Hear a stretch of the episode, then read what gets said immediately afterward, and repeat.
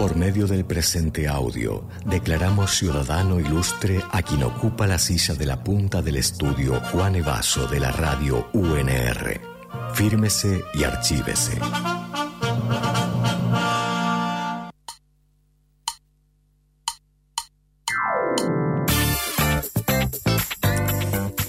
Ciudadana ilustre de hoy es una persona en constante movimiento, comunicadora, psicoanalista, actriz, bailarina y performer, además de educadora. Paula Drencar habita espacios y pone a mover sus raíces, las propias y las ajenas. Investiga y trabaja en la Universidad Nacional de Rosario, además de formar parte de las cátedras de epistemología de la comunicación y del seminario Cultura, Cuerpos e Identidades. Hoy le entregamos su título de ciudadana ilustre a Paula Drencar, que ya está aquí en los estudios con nosotros, así que la saludamos. Paula, ¿cómo estás? Buenas tardes. Buenas tardes. Bueno, súper honrada de este, de este título, que no sabía que podía Tenés- ser tenés- merecedora. tenés Pero claro, tiene más. muchísimos títulos, Claro. le sobran títulos. Sí, sí, sí, bueno, pero no, no uso, no, no, no me jacto de, de ellos. Bien, fueron pasando. Fueron pasando, fueron como distintos momentos de la vida que por supuesto me, me llevaron a, a ir articulando experiencias y bueno, ser un poco lo que, lo que vengo a hacer en este momento, en el 2023. Eh, Paula, me interesa mucho eh, conocer algo de la mini Paula.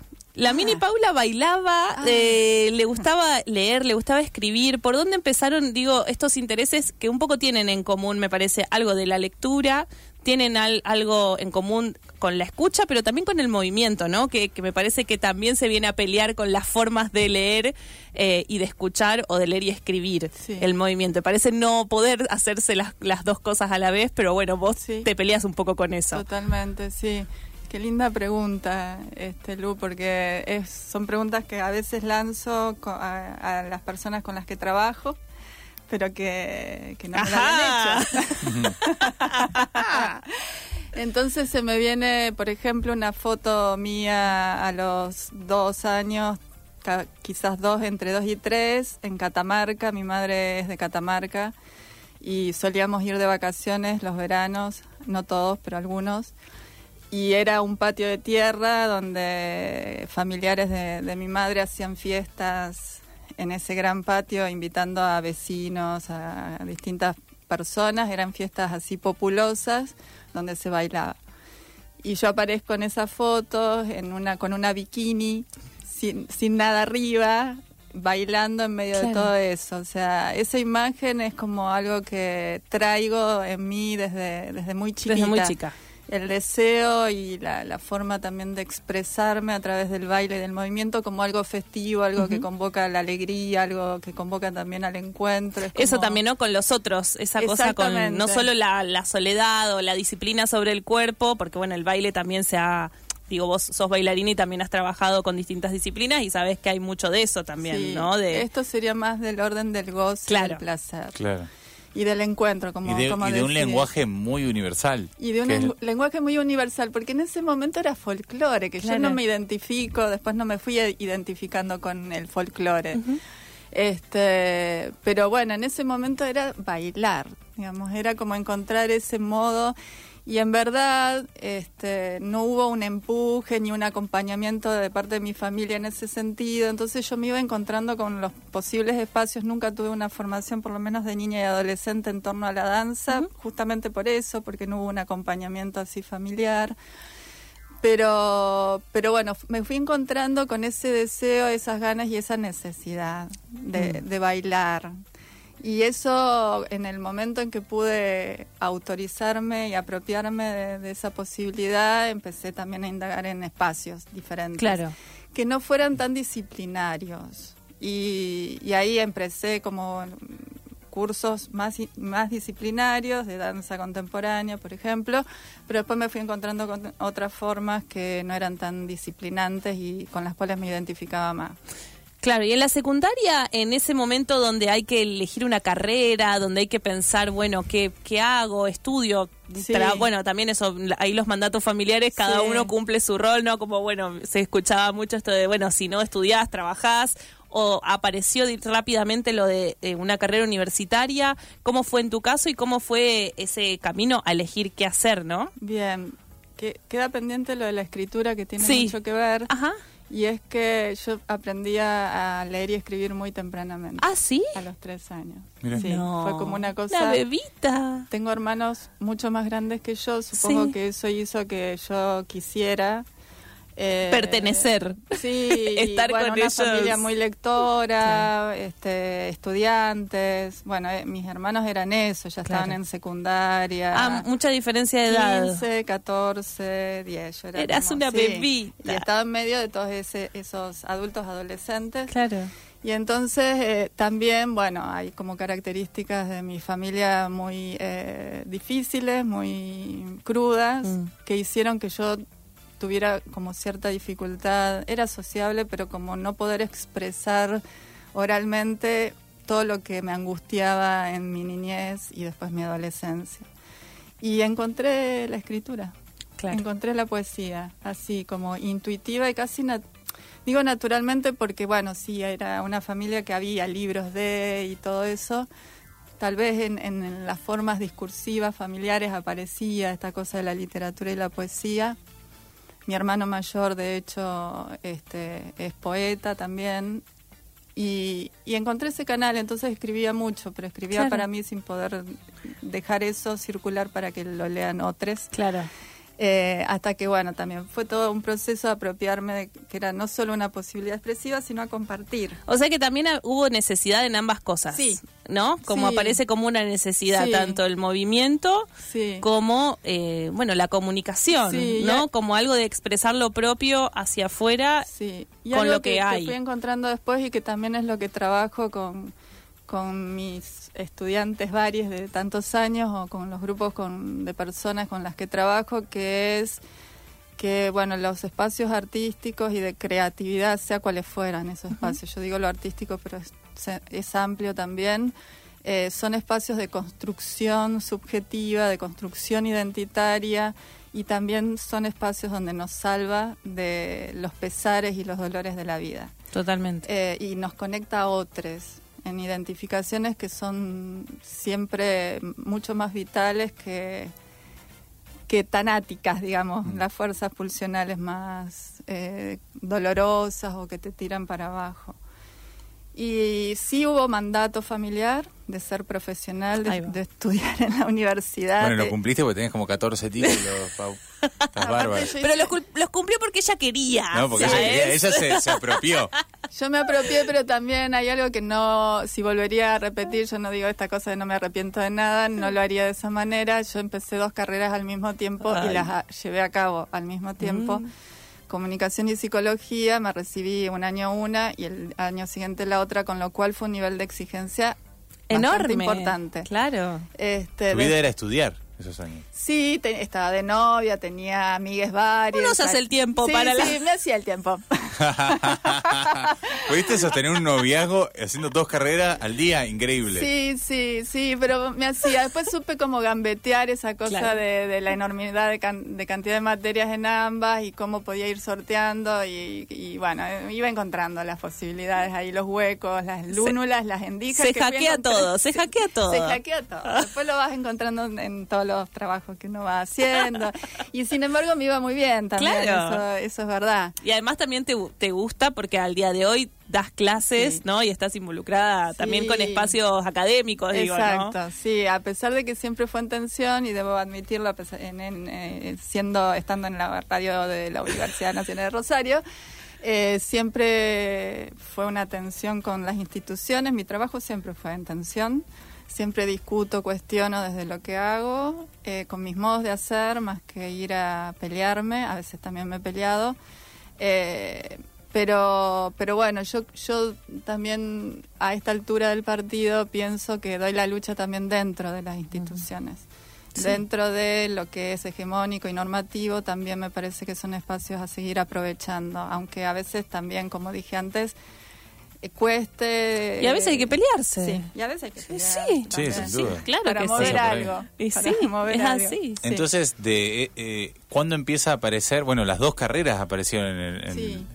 en A tu la par. horizonte. Sí, a la en par. Quinto, en quinto año, en cuarto, o sea, ya lo sabías desde muy chica en la sí, secundaria. a ver, si, si yo hubiese podido elegir libremente, me hubiese dedicado más a cuestiones artísticas antes. Y capaz que si hubiese habido un Yuna, por ejemplo, Oh, claro, cerca, bueno.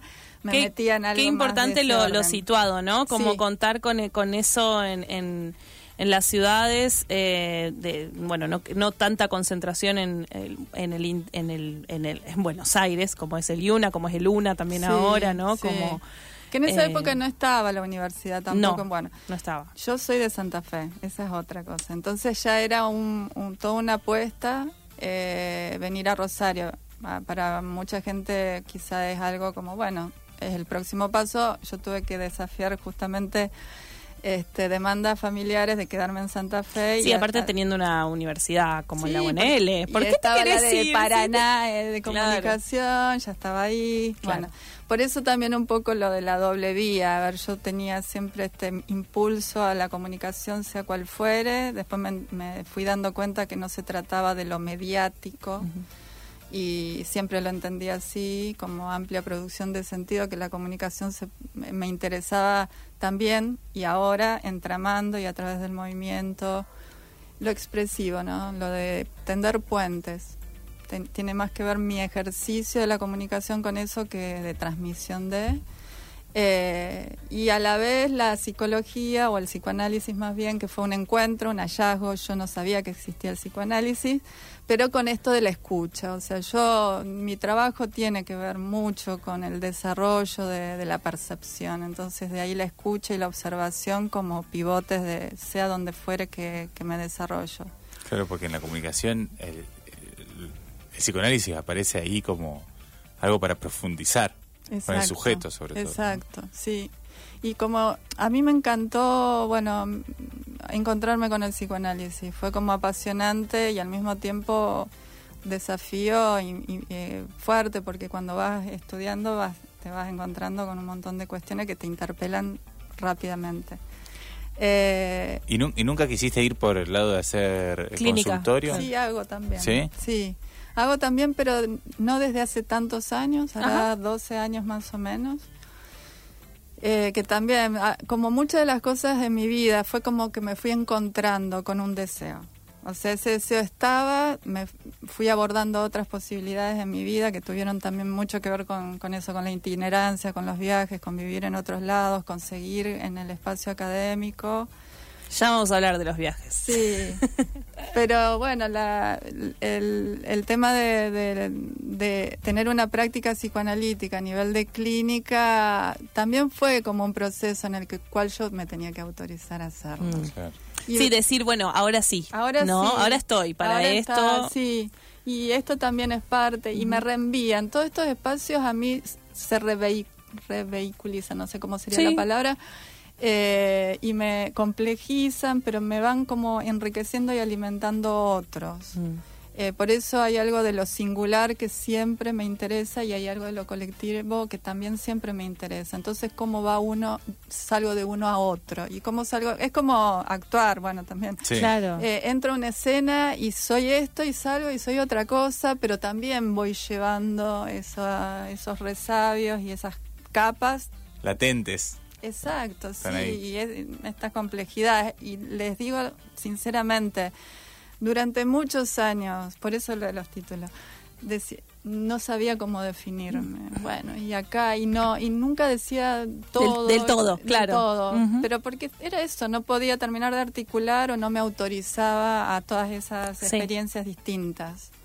Totalmente. Qué, qué interesante. Estamos hablando con Paula Drencar, que es nuestra ciudadana ilustre de la República de Falso Vivo, Así de es, la sí, jornada. sí, sí, hoy se lleva un Eh, bueno, nos ha recibido de muy chiquitos a todos en la facultad, Claro, además. fue nuestra profe, Eh, sí. Cuando yo te tuve de profe, Paula, vos estabas embarazadísima. Ay. En las últimas, Ah. ya así con la panza, que no sé cómo dabas clases. Tenías una cara de cansada total. Sí. Re, re, eh, yo era, bueno, tenía 19 años y después eh, pude hacer el seminario eh, de cultura, eh, comunicación y subjetividad, o di- di cualquier cosa. dije. Cultura, ahora se llama Sí. Culturas, Cuerpos y Identidades. Culturas, en esa Cuerpos y Identidades. época todavía no me, no me animaba a poner el cuerpo en el Ah, nombre. no, porque, bueno, estaba prohibido el cuerpo. Estaba prohibido. Estaba yo proscripto lo- el cuerpo en la Yo carrera. los hacía todo el tiempo moverse con el cuerpo, pero Sí. todavía yo no, no le podía poner el nombre así, pero ahora se llama así. sí. Eh, que fue una experiencia transformadora adentro de la facultad y adentro de la currícula. Ya no tengo que ser chupamedias porque estoy recibida, Ah, ya chicos. está, ya te o sea, todo ya esto es... Eh, sí, y me fue muy bien, me fue muy bien, no saben. Después súper bien. Ahora, Después igual sí súper. podría ser chupamedias porque es mi profe en la especialización Ahora de te- gestión eh, te cultural también. nota. Así que, y me tiene que poner una nota. Es verdad, es ¿Te verdad. acordás? Es verdad. Te debo un trabajo, de hecho. Bueno, pero mm, pensaba también en eso, ¿no? Que, que que esto que, que decíamos en, en tu presentación de, bueno, mover las raíces a donde sea que vayas y también eh, eh, esta situación de lo que decíamos, ¿no? En relación a la escucha, a la escritura y al movimiento que parecen que no pueden, eh, tienen que ser- son asuntos separados, ¿no? Eh, y en eso, bueno, un gran desafío y, y también pensaba esto del movimiento que hablábamos de, de los viajes. Eh, hay una experiencia que, que justo, bueno, coincidió con ese primer momento que, que te conocí en, la, en el 2007, que tuvo que ver con, a los pocos años, con Cabo Verde, ¿no? Sí. Con, con una experiencia que imagino que fue muy transformadora para vos también, eh, que estaría buenísimo si, si los querés contar así brevemente. Sí, sí. Para ver Eh, qué trajo también y qué sí. posibilita. Porque es interesante en, en tu carrera, Paula, también este campo, el de la experiencia, ¿no? Sí. El de salir a buscar esa experiencia. Sí. Contanos un poco ahí cómo, cómo Sí. surge ese viaje, cuál, es la- cuál fue la idea y cómo se vivió. Sí, les digo solo un, un mini antecedente que yo, fue que yo eh, durante tres años antes de, de todo esto viví en Nicaragua, fui a trabajar a Nicaragua, fui con un contrato de trabajo a Nicaragua, de un, de un trabajo en un gran proyecto de, de educación de la Unión Europea y yo ahí estuve como trabajando en, en cuestiones de estudios de diagnóstico para abordar proyectos de educación. Eh, a partir de ese trayecto, de esa, de esa experiencia, de ese trabajo, que me abrió un montón de cosas distintas de mi vida, inclusive la artística, porque ahí fue que fundé mi primera agrupación experimental. compañía. Sí, sí, con distintos, di- distintos artistas de, de- de ahí de Nicaragua. Eh, y me llevó después a Cuba y en Cuba también estuve seis meses. Después de todo eso volví, estuve muchos años acá y apareció el seminario y demás, que para mí fue una pla- plataforma de experimentación muy grande y también de, digamos, un desafío personal y, y para con una institución donde yo sí sigo pensando que las formas de conocimiento académico eh, se tienen que seguir cuestionando y que no pasan solo por el saber y por la transmisión de determinadas lecturas, interpretaciones y formas de análisis, sino también dejar aparecer el cuerpo en su amplio sentido, porque el cuerpo también piensa. Eh, lo de Cabo Verde fue como una consecuencia porque personas que habían estado trabajando conmigo en Nicaragua estaban en Cabo Verde, bueno, en el contexto de cooperación internacional Claro. que van migrando y demás. Y había un proyecto de educación y salud eh, al cual le interesaba abordar ciertas cuestiones a través del arte. Eh, habían conocido el trabajo mío en Nicaragua y después conocían lo que yo venía haciendo acá, o sea, siguieron en contacto y me convocaron a presentar un proyecto dentro de varias, eh, bueno, fue una como como todas estas cosas que se hacen bien, fue a través de un concurso, se presentaron varias Sí. cosas, cada quien presentó su propuesta. Con transparencia. como Sí, que- bueno, hubo esa especie, como se dice, licitación y demás.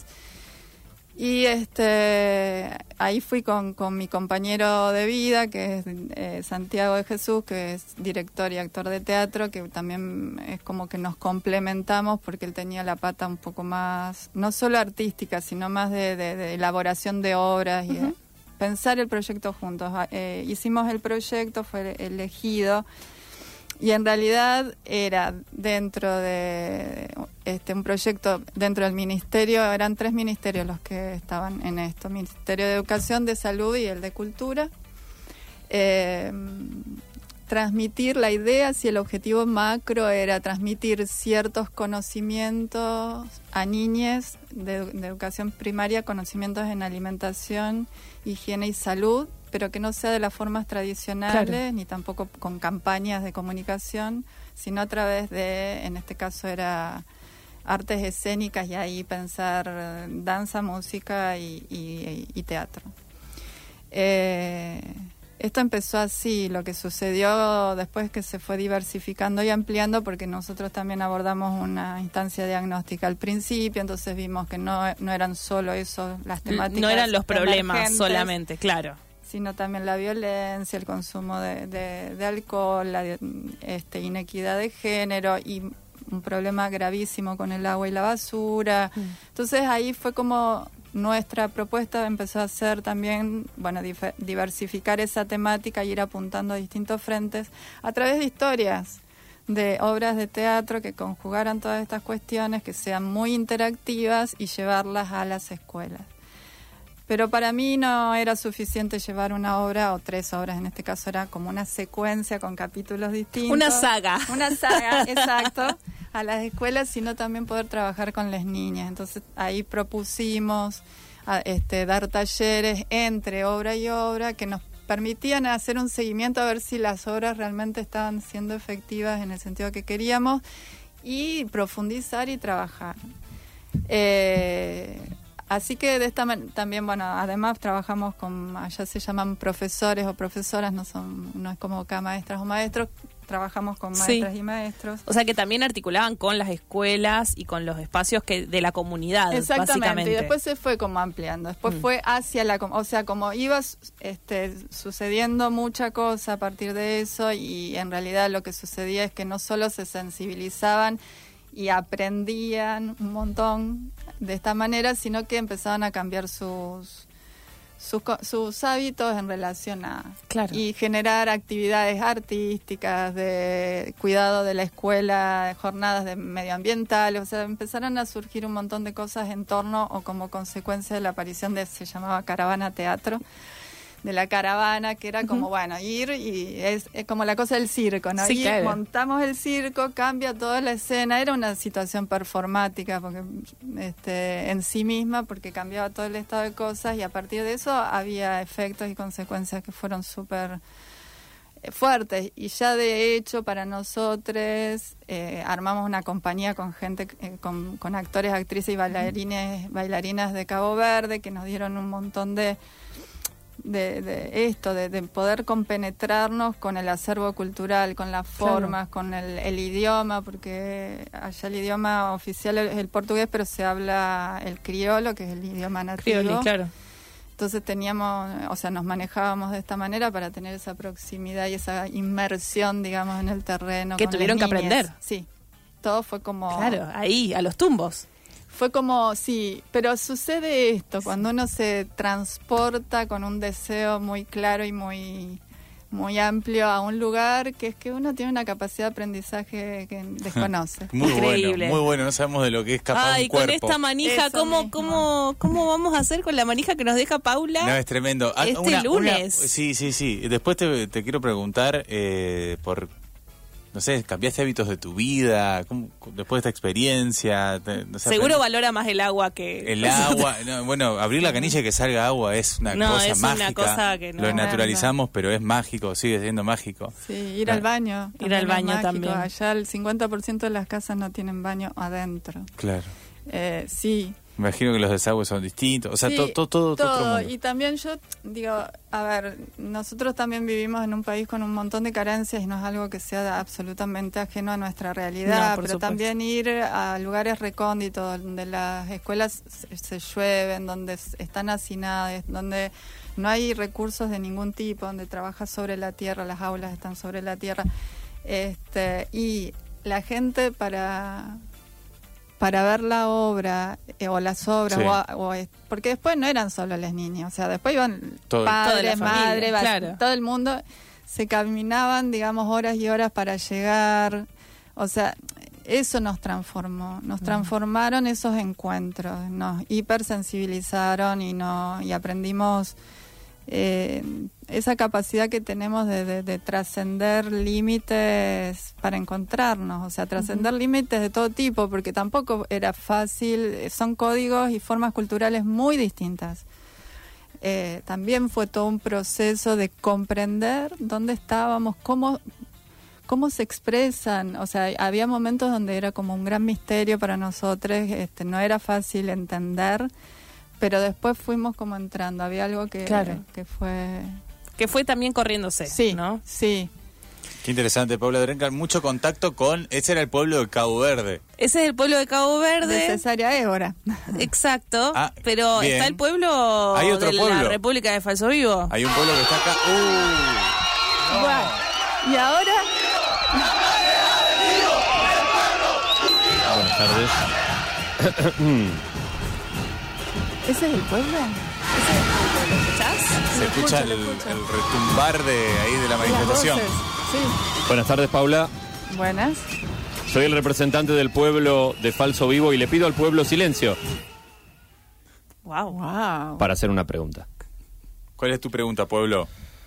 Paula, ¿qué normativa implementarías para mejorar la vida cultural de la ciudad? ¿Qué normativa implementaría?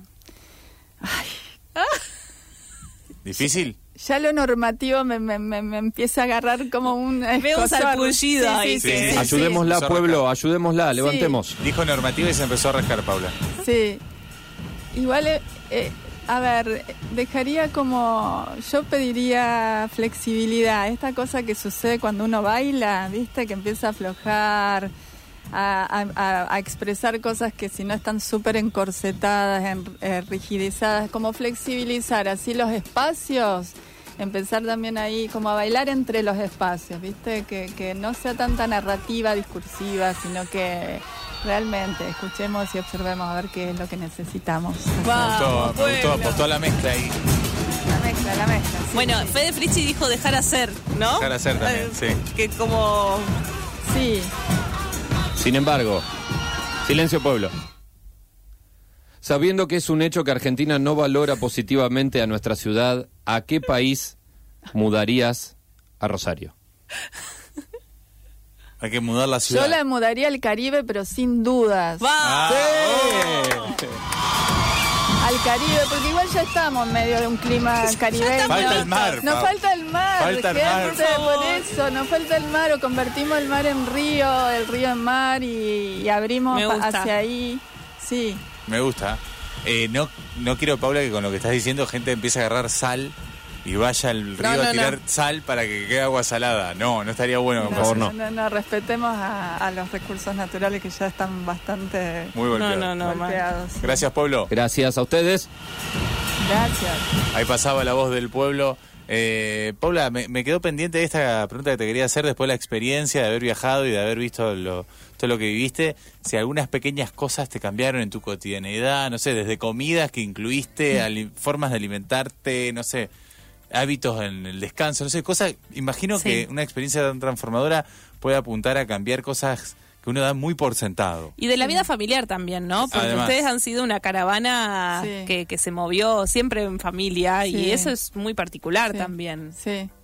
Sí, y somos medio de eso, caravana. Incorporamos animales y, y- y los animales viajan con nosotros a donde fue. ¿Te llevaste...? No, no, ah. ahora actualmente tenemos y lo llevamos a donde es- sea. Es como, bueno, un miembro más y no podemos dejar los animales acá en casa. Bueno, es una cosa así. Este, alimentariamente sí, o sea, bueno, allá era, bueno, a- había bastante escasez de cosas, pero lo que había siempre era el pescado de mar. Mm.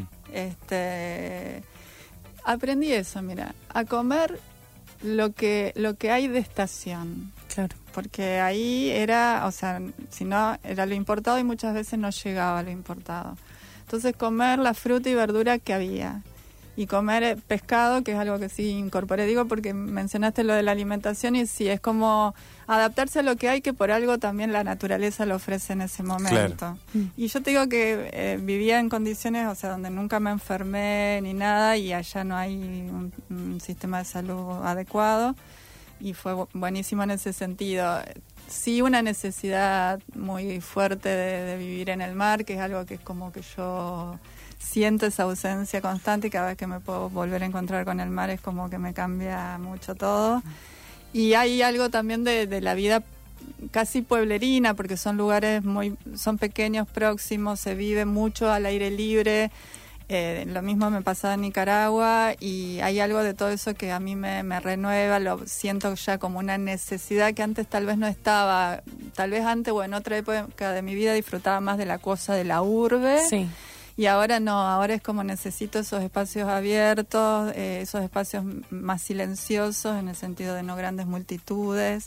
Sí, eso me cambió mucho a partir de, de vivir allá de vivir allá y después la música incorporadísima porque es parte de como del día a día eh, Como parte del aire, además, ¿no? sí, como... como parte del aire la música y el mar sí. Pau, gracias Ay, por gracias haber pasado por Gracias Falso Vivo. Fue súper linda, súper cálida. Bueno, Lu, yo te quiero mucho. Este, me debes un libro. Te debo un libro. Sí. Me gusta que se pase. Y le debes un TP Le también. debo un TP. Cosa que te debe muchas Le cosas, muchas cosas. Gracias también. Un placer, Este, fue realmente placentero y me hizo como eso, como hablar, sacar afuera y hablar y, y establecer vínculos en mí sobre cosas que por ahí no, no son tan frecuentes. Les agradezco mucho. Te, te agradecemos muchísimo a vos, por favor, Tenés te llevas tu título ahí. título. Nosotros seguimos hasta las 6 de la tarde aquí en Falso Vivo.